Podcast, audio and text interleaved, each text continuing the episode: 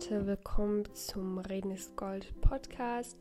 Mein Name ist Nora Wunderwald und in diesem Podcast geht es um das, was ich erlebe, das, was ich fühle, das, was mich ausmacht. Und diese Woche ist eine schwierige Folge und jetzt gerade in diesem Moment weiß ich nicht so richtig, was ich sagen soll, weil so viel passiert ist und ich eigentlich wahrscheinlich erstmal Zeit zum Reflektieren und Nachdenken brauche. Ich dachte so im Verlauf der Woche, dass ich schon an diesem Punkt bin. Ähm, ja, aber jetzt die letzten zwei Tage hat sich nochmal sehr viel rausgestellt. Ohne groß rumzureden, erzähle ich einfach gleich, um was es ging. Ähm, ja, Dienstagmorgen. Ich war bei meinem Freund, habe gerade gefrühstückt, war klar, also sozusagen auf dem Sprung, weil ich gleich zu einer Exkursion musste, die wir mit ne, unserer Seminargruppe gemacht haben. Und meine Mutter rief mich an, ähm, während ich mein Brot gegessen habe. Und ich wusste schon, okay, dass mich meine Mama um diese Uhrzeit anruft. 8 Uhr morgens ist nicht so geläufig, weil wir hatten vor zwei Tagen erst telefoniert. Und sie meinte, Nora, wo bist du? Was machst du? Ja, und ich meinte halt, ja, was ich halt gemacht habe. Und sie meinte, der Onkel Uwe ist gestorben. Also ganz aufgelöst. Sie war ganz aufgelöst von Anfang an. Und das war für mich ein Schock. Um das einzuordnen, meine Mama ist die kleinste von vier Geschwistern. Sie hat noch, also über ihr ist sozusagen ihr großer Bruder, Onkel Olaf, dann kommt Tante Claudia und dann kommt Onkel Uwe. Und Onkel Uwe ist 65 gerade geworden. Onkel Uwe hat zu Silvester Geburtstag und ist seit einem halben Jahr in Rente gewesen. Und ich dachte mir so, warum, warum, an was ist er gestorben, Mama? Und es hat sich herausgestellt, dass sie ihn, sie haben ihn einfach tot in seinem Bett aufgefunden, nachdem er sich ein paar Tage nicht gemeldet hat. Also ist eine längere Geschichte. Er ist aber eines natürlichen Todes gestorben, einfach im Bett, sein Herz aufgehört zu schlagen. Er ist gestorben. Und sie haben das auch nicht dann noch näher untersuchen lassen oder so. Und während dieses Anrufs, ich weiß nicht, es ist mir einfach so viel durch den Kopf gegangen, so die schlimmsten Sachen. Also die schlimmste Sache ist eigentlich für mich das Wissen, dass für meine Oma ihr Kind vor ihr selbst stirbt. Und ich glaube, das ist für eine Mutter so das Schlimmste, was dir passieren kann. Ich meine, ja, meine Schwester ist ja auch gestorben und ich weiß, wie schlimm es meiner Mutter natürlich geht damit und meiner ganzen Familie und wie lange das gebraucht hat, dass man damit irgendwie klarkommt. Und ja, selbst jetzt ist es natürlich nicht einfach, aber für meine Oma in diesem Alter, meine Oma wird jetzt 85, dass ihr 20 Jahre jüngerer Sohn stirbt, das ist einfach. Und meine Oma hat das auch, glaube ich, noch gar nicht begriffen. Sie hat das noch nicht verarbeitet. Sie ist so ein bisschen wie immer. Der zweite Gedanke war, man vergleicht natürlich dann die Situation immer so ein bisschen mit sich selbst. Und für mich wäre es einfach das Allerschlimmste, wenn meine Brüder sterben würden. Also wirklich das Aller, Aller, Allerschlimmste. Weil die mir so die nächsten Familienmitglieder sind. Und auch die liebsten. So. Und in unserer Familie ist wirklich, wir sind keine einfache Familie. Es gibt immer irgendwelche Streitereien und das ist, glaube ich, auch normal zu einem gewissen Punkt. Aber jetzt gerade zum Beispiel meine Mama hatte in den letzten Monaten eine total enge Bindung zu eben diesem Bruder von ihr aufgebaut und sie haben sich ganz oft gesehen und sie sind zusammen nach Leipzig gereist, wo sie ein paar Jahre gelebt haben, womit sie ganz viel verbinden. Und ja, sie sind irgendwie so zu besten Freunden geworden. Und jetzt ist er eben auf einmal weg. Und ich freue mich, dass er wenigstens höchstwahrscheinlich keine Schmerzen hatte bei seinem Tod. Er hat einfach einen Mittagsschlaf gemacht. Er kam vom Einkaufen wieder und den Einkauf stehen lassen und hat einfach einen Mittagsschlaf gemacht. Und so für ihn tut es mir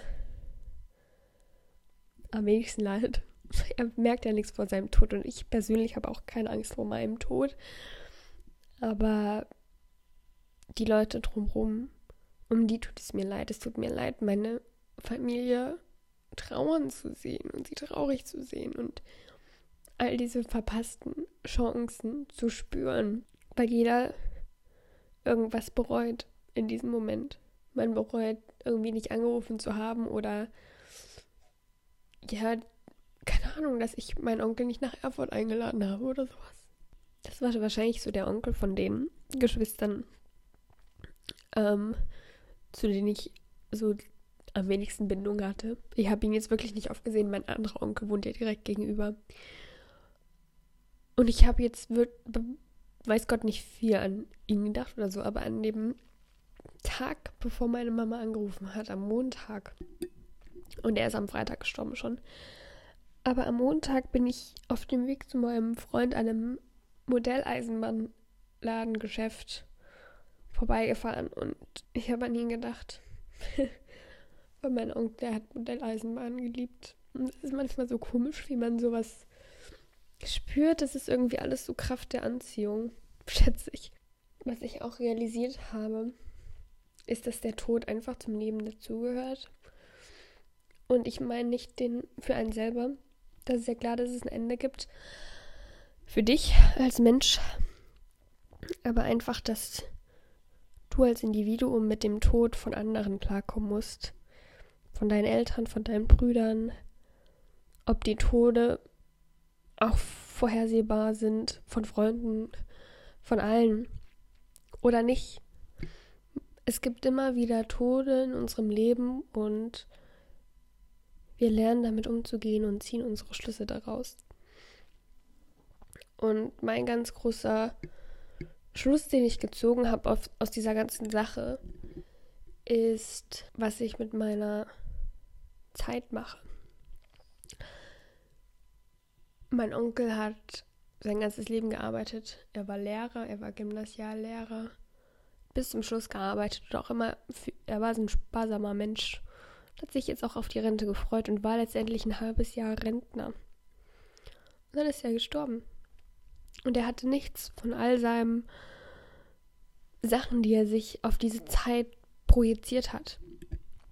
Und ich finde das unglaublich traurig. Und das ist eben auch immer, was ich sage, dass es nichts bringt zu sparen oder nichts bringt, die Sachen, die man machen will, auf später zu verschieben. Man sollte sie alle jetzt machen. Und vor allen Dingen sollte man auch die Dinge in der Familie und mit einfach den Liebsten klären.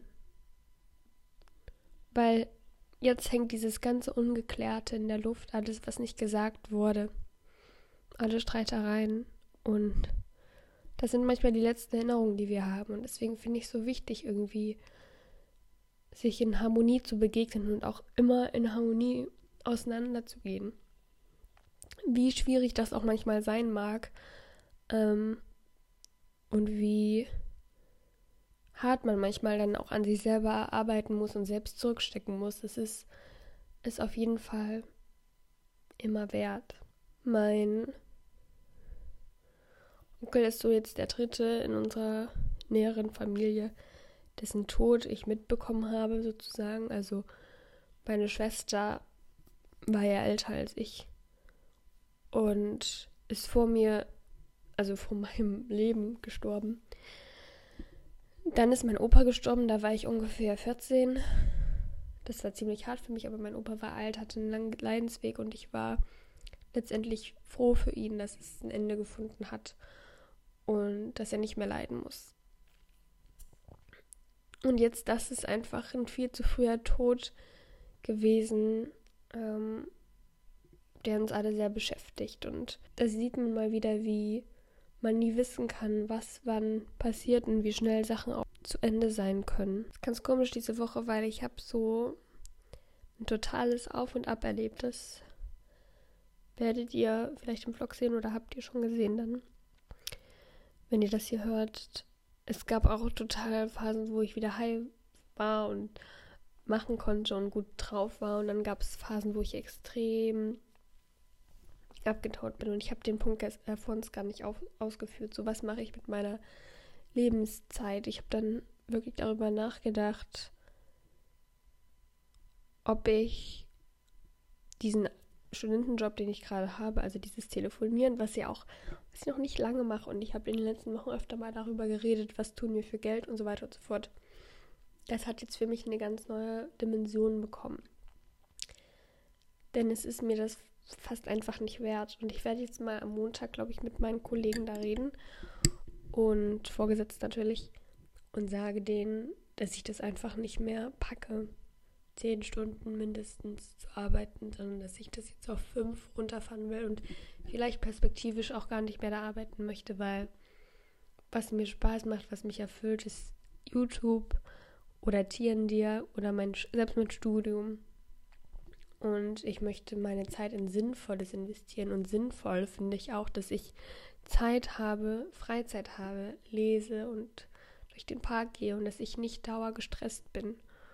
Und in diesem Sinne möchte ich auch noch mal kurz über so meine Symptome von Stress reden, weil ich das sehr spannend finde, was ich auch so an mir noch beobachten konnte, wie ich mich auch körperlich verändert habe. Ähm, ich habe früher immer geknaubelt und habe das dann ganz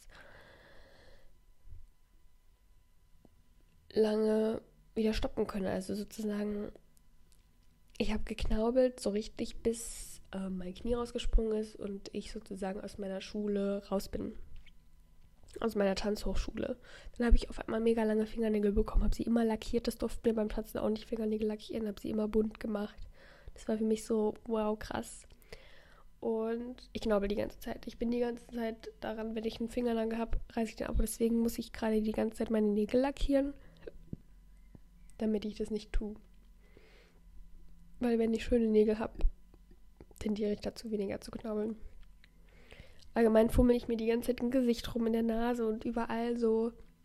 Ich habe richtig schlechte Haut bekommen. Was heißt richtig schlechte Haut? Aber man merkt, dass meine Haut nicht mehr so die gute Haut ist, die sie sonst ist. Das hier an der Seite geht auch nicht weg, aber ich glaube, das ist eher so vom Wetter. Und ich habe die ganze Zeit Blähungen, mein Bauch ist so nicht der, der eigentlich ist. Alle Hosen drücken und ich habe gar keine Lust, irgendwelche Hosen anzuziehen. Und ähm, neulich lacht meinte mein Freund mit zu mir, Nora, du knirschst die ganze Zeit so krass mit den Zähnen. Und das bekommt man ja selber nicht mit, aber anscheinend mache ich die ganze Zeit halt irgendwie so. Weiß nicht, ob ihr das jetzt gehört habt, aber das ist ja mega schlecht den, für die Zähne und das ist einfach eine Art des Körpers, mit diesem Stress umzugehen. Und wow, das sind einfach alles so viele Warnschilder. Und ich kenne das alles nicht von mir. Beziehungsweise ich kenne manche Sachen, aber ich habe noch nie alles auf einmal gemacht. Und ich habe einfach auch Angst um mich, weil ich einfach jetzt meinen mein Onkel dahin abgehen sehen, der immer wahrscheinlich Stress hat in seinem Leben. Einerseits natürlich immer Vollzeit gearbeitet hat, aber dann noch privat bestimmt so viel Stress hatte einfach. Und es ist so wichtig, dass man Prioritäten setzt. Und jetzt füge ich alles ein, was ich in meinem Video über Stress gesagt habe. Aber, keine Ahnung, manchmal steht ja so ein krasser Schicksalsschlag für etwas, was du lernen sollst. Und ich glaube, das hat mir jetzt ein für alle Mal gezeigt, was ähm, meine Prioritäten sind.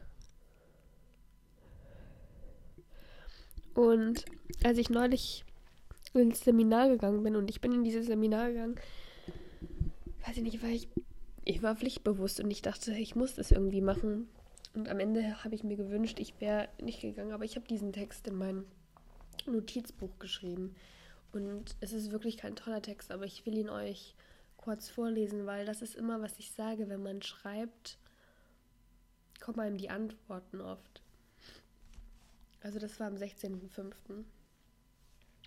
Und am nächsten Tag wäre ich sozusagen in Dresden gewesen zum Arbeiten.